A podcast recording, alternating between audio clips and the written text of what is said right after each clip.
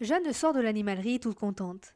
Elle a trouvé quelques éléments importants pour la décoration du sable jaune, un tronc et un nouveau bassin pour remplacer l'ancien. Elle prend le tram pour rentrer chez elle. À l'intérieur, plein d'enfants déguisés en zombies, sorcières et autres monstres. Jeanne n'a jamais aimé Halloween, les films d'horreur et autres attractions qui font peur.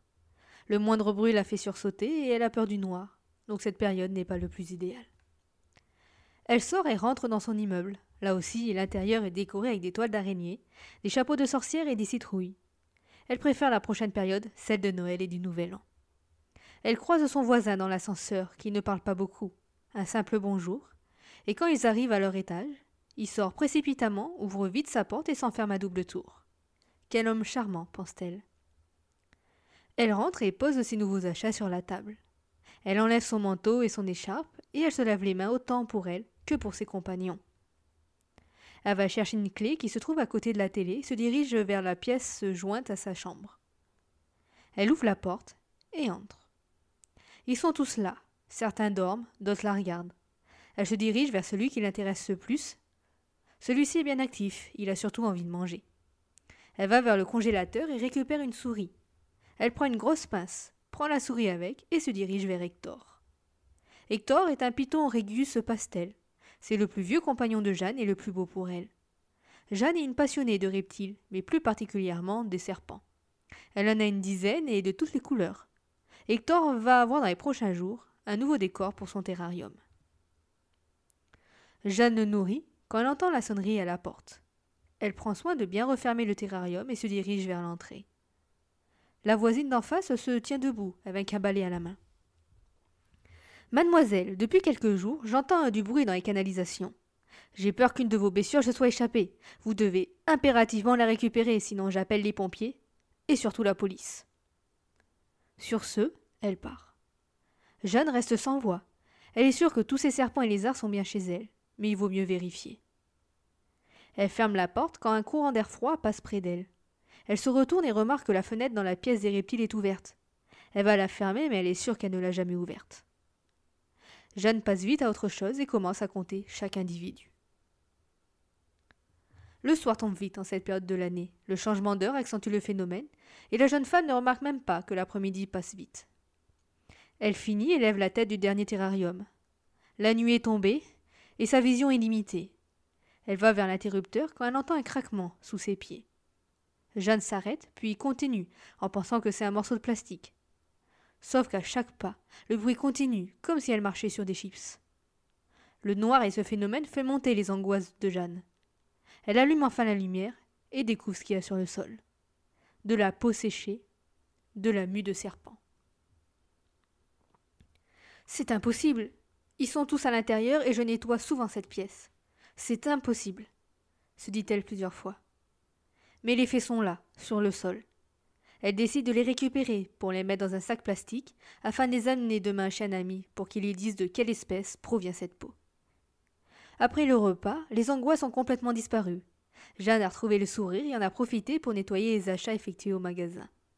Même le sable attend dans une bassine d'être mis chez Hector. Elle passe un coup de fil à sa mère pour prendre des nouvelles ainsi qu'à son frère. Puis sa soirée se finit avec un livre. Vers les 23 heures, elle décide de se coucher. Avant d'entrer dans la chambre, elle vérifie que la porte d'à côté soit bien fermée. C'est le cas. Elle se, met en pyjama quand elle remarque sur le sol de la peau. Elle la prend dans la main. C'est la même que tout à l'heure. Soudain, elle prend peur. Il y a un serpent sous son lit. Elle se précipite sur celui-ci pour ne pas être mordue. Un serpent stressé est un serpent dangereux. Elle soulève le drap et regarde avec une lampe. Rien. Elle vérifie dans l'armoire. Rien. Elle fait le tour de la pièce sans trouver de traces du reptile. Elle vérifie dans tout l'appartement, mais rien du tout. Soudain, elle se souvient de la visite de la voisine et des bruits dans les canalisations. Il a dû repartir par là. Allongée dans le lit, elle pense à ce qui s'est passé. C'est horrible de laisser un animal comme ça, seul, pense-t-elle. Elle commence à s'endormir euh, quand, du coin de l'œil, elle voit une ombre tomber du plafond et se relever sans un bruit. Un homme apparaît devant elle. La lumière de la veilleuse lui permet de voir ce que c'est, et quand elle comprend, elle est tétanisée. Il ressemble à n'importe quel homme, sauf que sa peau est faite d'écailles de couleur noire et jaune. À certains endroits de son corps, une mue se fait. Ses pupilles sont fines et étirent de temps en temps la langue, qui ressemble trait pour trait à celle d'un serpent. Il s'approche d'elle doucement, mais sûrement. Il se met sur le lit et commence à se coller contre sa proie. Jeanne ne bouge pas, entravée dans la couette. Elle sent le corps du monstre proche d'elle.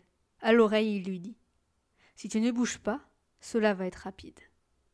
Le bras de l'homme commence à passer vers la taille de la jeune femme. Il faut qu'elle bouge, sinon elle va mourir sans se battre.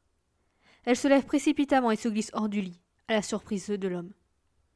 Elle sort de la chambre et se dirige vers la porte d'entrée. La clé n'est plus dessus. Elle la récupère à toute vitesse et essaye de l'insérer dans la serrure, mais elle la fait tomber. Elle se baisse quand elle est bousculée contre le mur. L'homme serpent l'attrape et la jette de l'autre côté de la pièce. Dans la chute, elle emporte la table basse, ce qui fait grand bruit dans l'appartement. Elle n'arrive pas à se lever, la pièce tourne.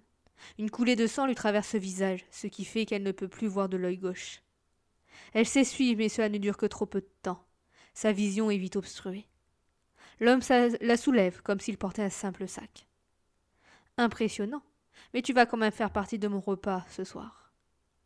Sur ces mots, sa mâchoire se décroche et s'agrandit pour être assez large afin d'avaler la jeune femme. Au petit matin, l'homme serpent se dirige vers la pièce où il y a Hector. Il casse tous les cadenas et libère tous les spécimens. Il prend Hector et un autre reptile et les emmène vers les restes de Jeanne. Il les pose. Ainsi, la police aura deux coupables idéales.